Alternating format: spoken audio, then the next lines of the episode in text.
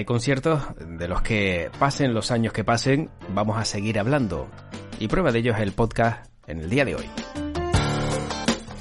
Porque conciertos como el Live Aid de 1985, si no recuerdo mal, en el que grandes estrellas se subieron a dos escenarios en América y también en Reino Unido, hizo que muchos consiguieran más éxito del que tenían, fueran recordados. Y encima, pues se les recordará ya para siempre, como el caso de Queen y como vimos bien reflejado con esa actuación mítica.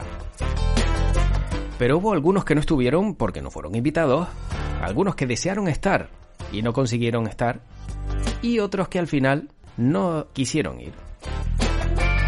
Y hoy te vamos a contar esa historia. Hoy, Jaime Ojeda, de quien te habla, José Luis Martín, te vamos a contar por qué un grupo mítico de los años 80 y 90 como Tears for Fears no participó en ese gran concierto.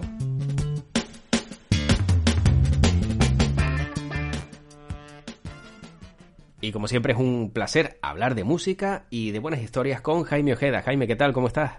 Hola, ¿qué tal, José Luis? Pues muy bien, ya preparados para, otra edición de, este podcast aquí en World Media y con otra, con otra historia del mundo de la música que yo creo que va, a gustar bastante y además, bueno, pues nos va a traer eh, como protagonista a un dúo, a un grupo británico que, que, bueno, que últimamente estaba como un poco desaparecido, que ahora vuelve y con esta historia, bueno, pues vamos a aprovechar para contar muchas cosas de, de Tear for Fears, un dúo británico que, seguro que para todos los que disfrutaron de la música de los 80 y los 90, seguro que saben de quién hablamos. Y para el que lo esté descubriendo, pues felicidades, porque realmente van a tener ahí mm, un descubrimiento musical que yo creo que les va a encantar, porque yo creo que la música de Tear for Fears es una música que, que no pasa y que tiene discos realmente espectaculares. Y entonces, bueno, pues yo creo que también el descubrir nuevas bandas, que te descubren nuevas bandas y que lo escuches y, el sonido que tiene, pues la verdad que también yo creo que es una especie de, regalito, ¿no? Para el que le guste la música. Así que yo creo que con, este episodio de este podcast, pues vamos a cubrir todas esas expectativas. Yo espero al menos que, que sea así. Sí, además, yo creo que, o soy de los que tienen la opinión, que muchas personas conocen las canciones de Tears for Fears, pero a lo mejor no la identifican con el grupo, ¿no? La han escuchado en la radio, la habrán escuchado en alguna eh, en algún anuncio, en alguna película, en alguna banda sonora, pero a lo mejor para muchos, al ser un, un grupo pues de hace algunos añitos ya, unos cuantitos, pues por ahí por los 80, esto se, se queda muy desplazado, ¿no? Y creo que también siempre está bien reconocer al creador y al autor de esos grandes éxitos y, no olvidarnos de ellos. Y además me ha llamado la atención siempre el, nombre Tears for Fears, que es Lágrimas de Miedo. Fíjate, vaya, vaya nombre de un grupo que es como... Eh, te, genera un poco de rechazo si lo traduces, hombre. Eh, en español, imagínate, Lágrimas de Miedo sería un grupo, mm, no sé, más asociado un poco a lo mejor al, al, heavy, al rock, ¿no? Al metal, eh, algo como más maduro, ¿verdad? Sí, sí, sí, la verdad que sí. La verdad que a, colación de, de, esto que estás diciendo y, en mis notas para el podcast comentarte que era un, un, dato que iba a dar, pero ya vamos, vamos ya contando. Ya empecé eh, a meterme donde no me llaman, ya.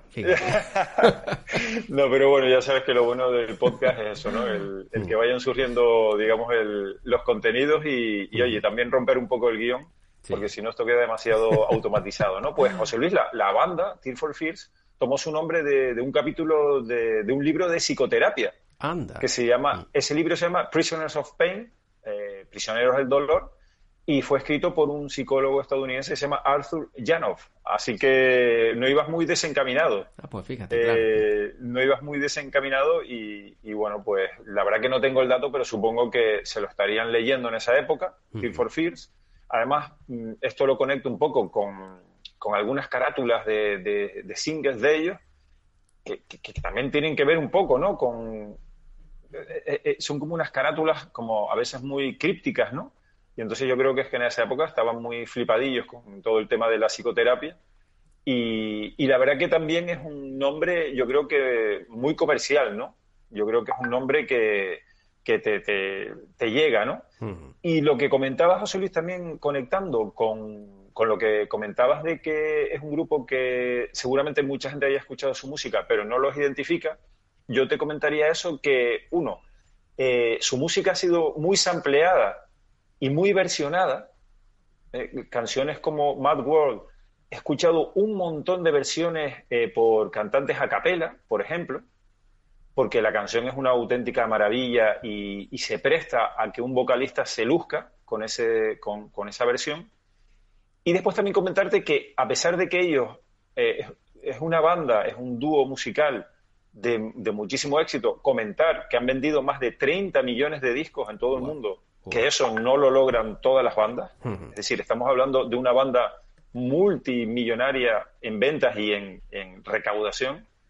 Pues también comentar que logrando todo este éxito, y ojo, que en el Reino Unido Tear for Fears son auténticos ídolos de masa, pues por supuesto no llegaron al nivel que llegaron otras bandas contemporáneas como pudieron ser Duran Duran, Human League, Supertramp o Spandau Ballet, se me ocurre, por ejemplo, ¿no? Digamos que aquí en España, si tú nombras Spandau Ballet, por supuesto se conoce. Supertramp, conocidísimo. Duran Duran, también. Human League, un poco menos, pero están como en un segundo escalón, pero es que igual Tear for Fears, no sé por qué, igual, bueno, en las radios igual no sonaban tanto en España, digamos que están en un tercer o cuarto escalón de toda aquella época que nos llegó del New Wave británico, que tantos grupos y tantas buenas canciones nos dejaron, y, en esa década de los 80, José Luis, que yo cada vez me corroboro más que yo creo, de lo que yo he podido vivir, sé que también los 60 y los 70 fueron increíbles, pero yo creo que década como de los 80 no se volverá a repetir. Sí, efectivamente. Es mi opinión. Sí, sí, no solo, es que... sí, no solo del pop, del rock internacional, sino también incluso de, de todas las propias creaciones españolas, muchos lo dicen, ¿no? Esa etapa del eh, pop dorado, esa etapa de la música dorada de, de, la música española eh, se vivió en los 80, ¿no? Y al igual en el resto del mundo creo que la eclosión, la creatividad y, y todo lo que se hizo en aquella época difícil de superar, salvo que volvamos otra vez al principio. Menos tecnología, y ya lo hemos dicho en alguna ocasión, y más creatividad. Sí, es verdad. E, exactamente. Y lo curioso, José Luis, es que eh, eh, también la explosión de los 80, eh, la explosión musical de los 80 se debió en gran parte gracias a los avances de la tecnología, ¿no? Vamos, esto es a veces un sin vivir, ¿no? Es una locura, porque ahora un poco en otros podcasts hemos hablado un poco y le hemos echado un poco la culpa, ¿no? A los avances tecnológicos, que ya la creatividad la creatividad, perdón, esté quedando un poco de lado. Y curiosamente, para mí, uno de los factores eh, por los que los 80 tuvo esa explosión musical fue por los avances tecnológicos, ¿no? Que digamos que todo el mundo de sintetizadores, eh, digamos los medios para grabar de los grupos, la tecnología de grabación, todo eso dio un salto mm, estratosférico y muchísimos grupos pudieron acceder a grabar música gracias a a que la tecnología se puso más a tiro, ¿no? Y ya, digamos que no era, eh, no era patrimonio de unos pocos, de unos pocos locos además, sino que ya se, se popularizó, ¿no? Entonces, la verdad que todo esto es muy curioso, pero bueno, evidentemente también tenemos, no sé si estarás de acuerdo, una visión un poco sesgada, porque nosotros vivimos los 80 a tope. Claro. Y, y, bueno, y es nuestra, digamos que fue nuestra década donde nos pilló de, de adolescentes y donde todo te sorprendía y todo es impresionante, ¿no? Estás descubriendo el mundo de la música y claro, cuando descubres artistas como Dire Straits, Spandau Ballet, em, eh, pues eh, Elton John, Eurythmics, eh, Bagels, eh, bueno, Stevie Wonder, claro, se te abre por delante, si además te gusta la música, se te abre por delante un paraíso tan grande que alcanzas el nirvana, diría yo, ¿no? Sí, sí. Entonces, pero, pero visto la verdad, yo la verdad que hablo de forma, eh, bueno, neutral. Mm, yo la verdad que sí considero que los 80 eh, no, no, tiene parangón. No, mm. no, no tiene parangón porque además, digamos que las megaestrellas o las grandes estrellas que surgieron en aquella época eh, superan a las estrellas que se pueden estar creando ahora, ¿no? Con todos los respetos, la verdad, porque como, como, como dicen bueno, productores de, mucho prestigio, oye, hacer una canción de reggaetón no es llegar y pulsar un botón. Sí, es verdad. Ahí detrás hay un trabajo de, un productor que sabe cómo tiene que sonar esto, de un trabajo también de, formar al artista, del marketing. O sea, hay un trabajo. No es llegar y. Porque si no, todos estaríamos haciendo reggaetón, José Luis. Sí, sí, claro. Bueno, pues sería una forma de vivir y bien, y muy bien, porque mm. últimamente, por ejemplo, he visto los contratos que ha firmado Maluma con, marcas de moda y demás, y, son, son cifras mareantes, ¿no? Entonces, son megaestrellas, eh, pero claro, digamos que su registro se queda un poquitito, eh, para los que hemos vivido los 80, se queda un poquitito a, un nivel que no nos llena, ¿no? no, no, nos acaba de, llenar y lo vemos un poco simplificado su éxito, ¿no? Un poco simple, pero no lo es, ¿no? Entonces, por eso, un respeto a, a, todas las generaciones y los sonidos que van llegando, ¿no? Pero es que en los 80, si nos ponemos a, revisar todo lo que ocurrió, bueno, pues fue realmente, realmente increíble. Y la historia de hoy, pues, pues tiene lugar en esa, en esa década mágica.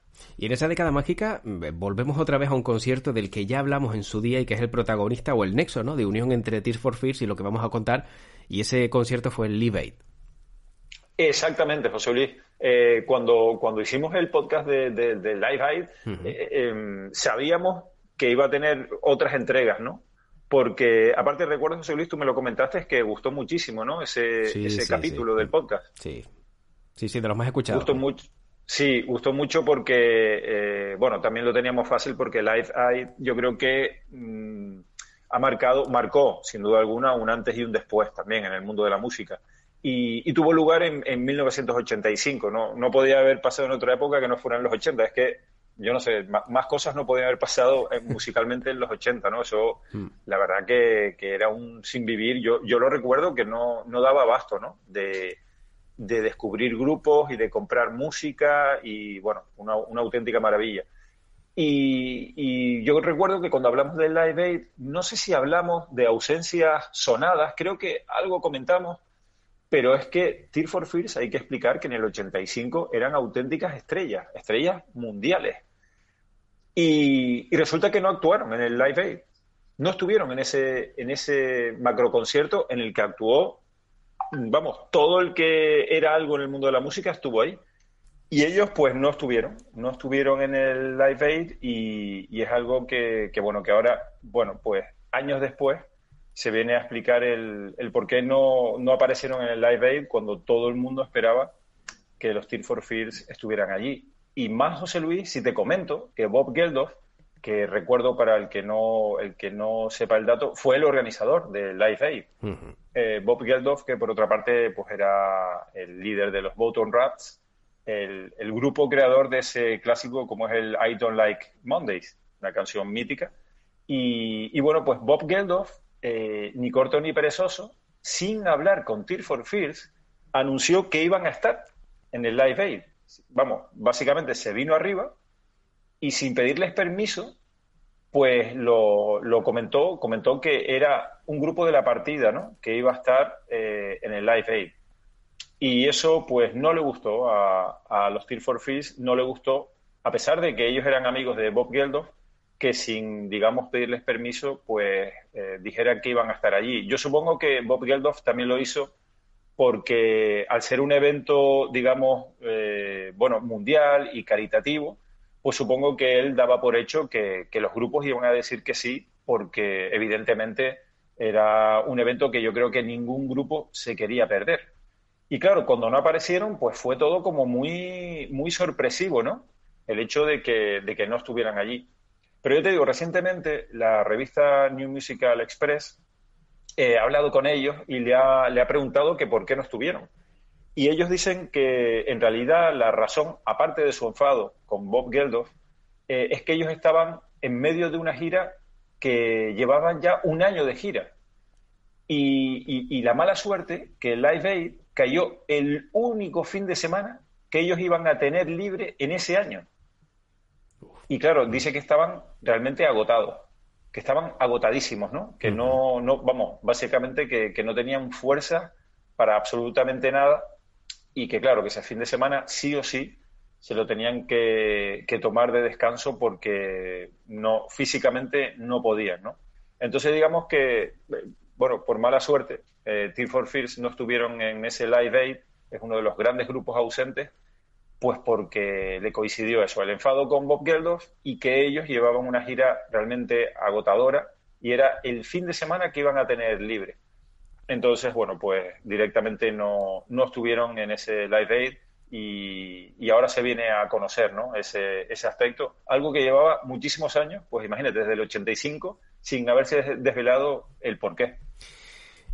Y la pregunta, Jaime, es, si llegan a ir a ese concierto, a hacer el esfuerzo, es decir, me voy a desgastar un poco más, ¿crees que habrían marcado un punto mayor de inflexión en el grupo y, habrían llegado a lugares del mundo donde a lo mejor, pues, mm, con la gira que estaban haciendo no, no habrían llegado? Porque claro, como vimos todos los que estuvieron en ese concierto, tuvieron una gran repercusión, unos más, unos menos, pero el recuerdo y la imagen y, sobre todo, ¿no? La, la eh, digamos, idea sonora ¿no? de lo que sucedió allí eh, cambió para muchos una vez que, lo vieron encima del escenario. Sí, yo estoy contigo. ¿eh? Yo creo que, aunque ellos, claro, ellos en esa época, José Luis, habían editado ya su segundo disco, que se llama Songs from the Big Chair, que yo eh, recomiendo, al igual que su primer disco. La verdad que recomiendo, en general recomiendo toda la discografía de Tear for Fears, pero para empezar, primero escuchar su, su primer disco y luego el segundo. Eh, en ese disco tienen, tienen varios singles como el Shout o el Everybody Wants to Rule the World, que, bueno, simplemente José Luis, con los derechos de esta canción, Everybody Wants to Rule the World, ellos ya son millonarios. Claro. Solo con esa canción, ¿no? Entonces supongo que en aquella época su visión era la de, mira, somos unas megaestrellas, ya somos multimillonarios, hemos vendido millones de discos, fueron número uno en el Billboard norteamericano, algo difícil de lograr para una banda británica. Y, bueno, yo creo que, ellos en aquella época no tuvieron esa visión, pero estoy totalmente de acuerdo contigo en que sí es cierto que yo creo que si hubiesen participado, hubieran, habrían sumado un, un peldaño más, o dos o tres, de prestigio y de formar parte de, la historia del pop, ¿no? Porque, como bien dices, ese, ese prestigio de todas las bandas que actuaron en Live Aid subió como, como la espuma, ¿no? Fue algo que todo el que estuvo allí, bueno, pues logró un impulso increíble. Habría, había artistas que no lo necesitaban y otros artistas, por ejemplo, contamos la historia de Tracy Chapman, la, la cantante británica, que ella era, eh, estaba como reserva, ¿no? Eh, ella en un principio no iba a actuar en el Live Aid, pero ella estaba como reserva. ¿Y qué pasó? Que Stevie Wonder, cuando fue a actuar, tuvo un problema en, sus teclados. Y cuando iba ya casi casi a salir, Stevie Wonder mm, comentó que no podía actuar porque sus teclados básicamente es que no, no funcionaban. No, algo pasó técnicamente que no funcionaba. Entonces le dijeron, venga, primera reserva, venga, vamos rapidito, ¿no? Como cuando el, como cuando el entrenador de fútbol se vira al banquillo o de mm. baloncesto y pide el cambio, ¿no? Que salta como un resorte. Pues saltó Tracy Chapman al escenario con su guitarra, ¿no? Sabemos que Tracy Chapman, pues, sus discos son su voz y su guitarra, y el resto es historia, ¿no? Tracy Chapman, gracias al Live Aid, se convirtió en una estrella mundial. Y su primer disco vendió millones de copias. Y fíjate, José Luis, que si hace poco, bueno, hablábamos de, en otro podcast de, Elton John y cómo estar en el momento adecuado, en el sitio ese, en el que tienes que estar en el momento adecuado, pues yo creo que Tracy Chapman, pues también estuvo, ¿no? En ese, en ese sitio. Entonces, simplemente comentar, eh, digamos, la trascendencia que tuvo el Life Aid, ¿no? Evidentemente, ellos no necesitaban ese impulso porque ellos ya bueno, ya lo tenían. Eh, su álbum de debut en el año 83, llamado The Hearting, fue número uno en el Reino Unido, es decir, con su primer disco ya debutaron el número uno del Reino Unido, y con su segundo, que se lanzó en el 85, el Songs from the Chair, fueron, además de número uno en el Reino Unido, ya número uno en Norteamérica. Y bueno, pues fueron además también número uno con las canciones Shout y Everybody Wants to Rule the World, eh, que bueno, que son canciones míticas y que, y que hicieron de Tear for Fears, bueno, pues una, unas mega estrellas. La verdad que me hubiese encantado que hubiesen estado en el Live Aid porque hubiese, digamos, bueno, cerrado el círculo de, de, los, de, los grandes grupos que estuvieron allí. Pero esa es la historia que hay, ¿no? Detrás de, de la no actuación de Tear for Fears y que es un secreto o, una, o un, un hecho que ha estado, fíjate tú, desde el año 85 sin saberse por qué, ¿no? Que, muchas veces uno se hace esas preguntas, ¿no? Oye, ¿cómo es que no estuvieron Tear for Fears en Life Aid si, si eran superestrellas y demás? Pues a veces hay que esperar tantos años para saber qué, qué es lo que ocurrió realmente.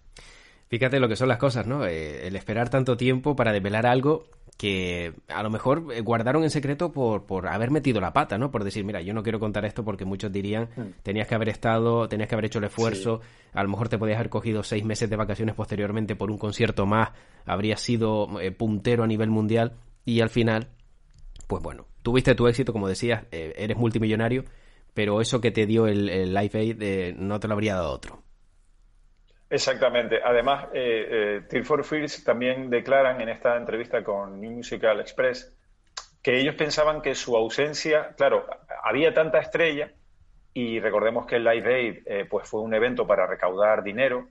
Eh, ellos pensaban que había tanta estrella que, a ellos no se les iba a echar en falta, ¿no? Que, vamos, que pensaban que eran prescindibles. Claro. De hecho, ellos, mm, años después, se reconciliaron con Bob Geldof y Bob Geldof es que ha seguido haciendo un montón de eventos y ellos participaron en otro evento que hizo Bob Geldof que se llama Sport Aid, eh, que era una combinación de apariciones de deportistas con músicos también para recaudar dinero y ahí sí que estuvieron, ¿no? Porque se reconciliaron, se reconciliaron con Bob Geldof y, bueno, y, y sí que aparecieron ahí, ¿no?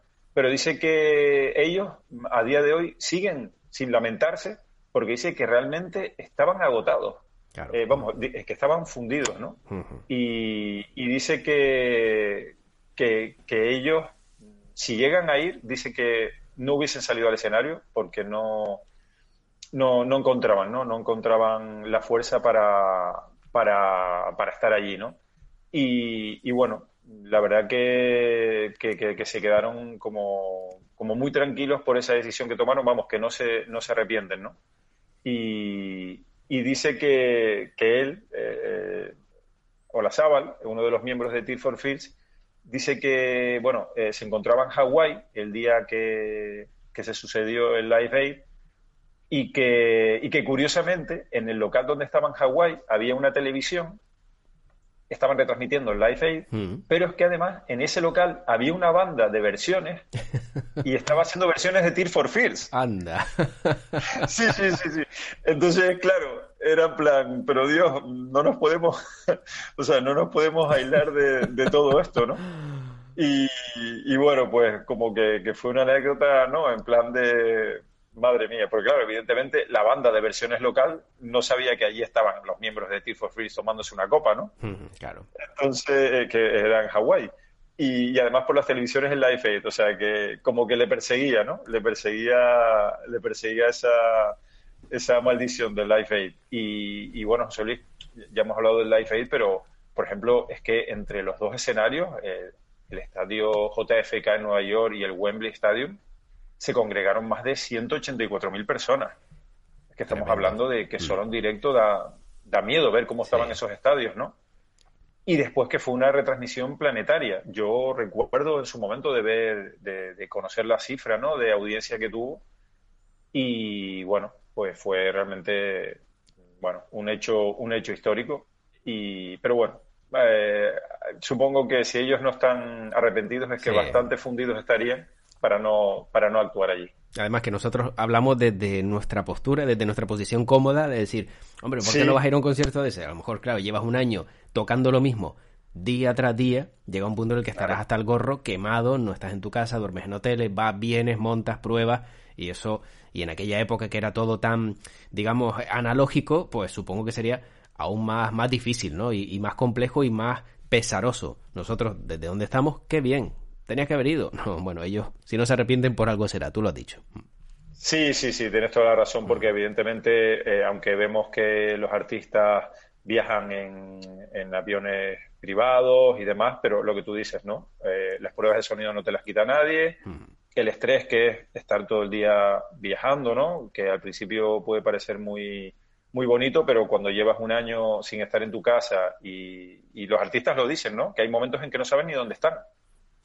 Ah, claro. Hay, hay artistas que dicen, mira, es que he estado ya en tantos sitios que tengo que preguntar, oye, ¿y dónde estamos hoy? ¿Dónde damos el concierto? Porque se mm. pierden, ¿no? se pierden. Aparte de la presión de tener que tocar bien, de cantar bien, y bueno, pues todo eso te, pasa factura, pero era su momento, José Luis, lo tenían que aprovechar porque, porque esa gira además fue, vamos, súper exitosa para, para Tear for Fears. Y por cierto, para acabar, José Luis, comentar que ellos han estado un poco desaparecidos pero, pero que han sacado hace unos meses un nuevo disco y la verdad que me sorprendió porque yo los tenía ya como perdidos porque su último disco yo sí que lo tenía controlado eh, del año 2004 que se llama Everybody Loves a Happy Ending pero este aquí que 17 años después pues Tear for Fears tiene un nuevo disco que se llama The Tipping Point y que bueno pues la verdad que, estará disponible en, en poquito tiempo en un par de semanas y la verdad que, como siempre, recomendamos su escucha y aparte aprovechar este episodio de podcast para recuperar toda su discografía, que siempre nos gusta, pues bueno, eh, animar a los oyentes a que, a que recuperen la música. Y si no los conocían, pues van a disfrutar muchísimo. Y si los escucharon en su momento, que revisiten la discografía de, de Tear for Fears. Efectivamente. Bueno, yo también para acabar, Jaime, la anécdota que tengo o la curiosidad que tengo al respecto es sobre la canción Everybody Wants to Rule the World, de la que hablaste antes, porque esta canción mm, no fue creada para el disco hasta el último minuto. La canción, por lo visto, eh, se grabó, eh, esto fue en 1985, se grabó dos semanas antes. No mm, habían ya prácticamente cerrado el disco, pero decidieron incluir la canción porque uno de sus componentes, Orzábal, tocó dos acordes de su guitarra acústica para el otro componente y le llamó la atención lo que había tocado. Le llamó la atención ese comienzo, surgió la creatividad y en dos semanas lograron crear esta canción que al final se sumó como la última que entró en el, en el álbum. Y el éxito fue tal, y tú lo nombrabas antes, que les hizo multimillonarios, que la canción solo en 1994, esta canción, Everybody Wants to Rule the World, tuvo en 1994, como decía, 2 millones de reproducciones en radio. Eso fue 5.479 al día, 228 por hora, 3 por minuto. Wow. esa canción en, 1994, o sea, años más tarde y demás, tuvo ese punto álgido de 4, mm, 2 mm, millones de, emisiones en, en, solo un año, una barbaridad. Mi madre, pues la verdad que no, vamos, si tenía claro que la canción había sido un éxito, pero que nueve años después de lanzarse alcance ese pico tan, tan increíble, ¿no? Pues la verdad que me parece, me parece alucinante. También es, ayudada esa canción porque, como te digo, ha sido muy sampleada y la ha utilizado, por ejemplo, Nas, que es una estrella del hip hop eh, norteamericano y mundial. Pues él, por ejemplo, tiene una canción con, con el sampleado de, de ese de ese Everybody Wants to Rule the World. Y claro, todo esto hace que las canciones revivan, ¿no? Todo esto hace que, nuevas generaciones las, las, conozcan y de ahí ese, ese tremendo, bueno, pues yo creo que revival, ¿no? De, los grupos. Pero vamos, esas cifras la verdad mm. que me, me dejan realmente, vamos, anonadado, ¿no? Porque son cifras de, de, de muchísimo, de muchísimo calado y, y vamos, me alegro que, que hayamos traído a este grupo para revivirlo, José Luis, entre otras cosas, porque mm, lo voy a revivir yo también aquí en casa, me lo voy a poner, ¿no? Claro. Y porque la verdad que hay tanto que escuchar que muchas veces hay grupos que se te olvidan, pero que vuelves a poner los discos y, son una maravilla. Después ellos además conocieron a, otra artista norteamericana eh, con la cual, bueno, le grabaron un disco, la, la recogieron para otro de sus discos, bueno, una, una, una auténtica maravilla que, bueno, que la verdad que vale la pena recuperar a los Steel for Fields. Sin duda. Y también recuperar ese gran concierto que probablemente no será la última vez que hablemos de él, ¿verdad, Jaime? Ya lo dijimos en su día cuando grabamos aquel podcast, ahora que vuelve a salir este concierto con este grupo asociado y, quizá eh, no sea la última vez que, que, vuelva a salir ese gran concierto Live Aid. Sí, seguro porque, porque es, un, es un hecho histórico y, ha marcado a, las generaciones que llegaron después, ¿no? Tanto de músicos como de, aficionados a la música. Y ya ves como al final, pues casi todo, casi todo tiene una conexión con el Live Aid, que fue un evento mágico. Yo me parece que lo comenté en su momento en, en el podcast que hicimos, que, eh, yo no me podía despegar de la tele. Yo, yo creo que es el momento que más tele he visto seguida en mi vida. Porque no, no paraba, ¿no? Y además cuando, un cuando acababa el Wembley Estadio, conectaban con el estadio en Norteamérica y cuando acababa en Norteamérica, y me acuerdo que Televisión Española hizo un despliegue increíble y lo estuvo retransmitiendo en directo y fue realmente una maravilla, ¿no? Entonces, bueno, la verdad que yo creo que un evento que, queda para la historia y del que seguiremos, por supuesto, hablando porque seguro que surgirán muchísimas más historias. Sin duda. Jaime, pues como siempre un placer escucharte, conocer esas historias que nos hacen eh, trasladarnos a otro mundo, un mundo siempre mejor, del que a veces tenemos o, o no cuidamos. Y la verdad es que estoy seguro de que aquella persona que está escuchando el podcast va a ser como tú. Va a buscar algún disco de Tear for Fear o se va a buscar, que hoy también pueden hacerlo, eh, a través de YouTube, algún vídeo de esta banda de New Wave para, para ver pues cómo eran esos éxitos o para recordarlos si los han dejado en el, en el pasado. Así que buena recomendación y también buena música para escuchar de aquí en adelante.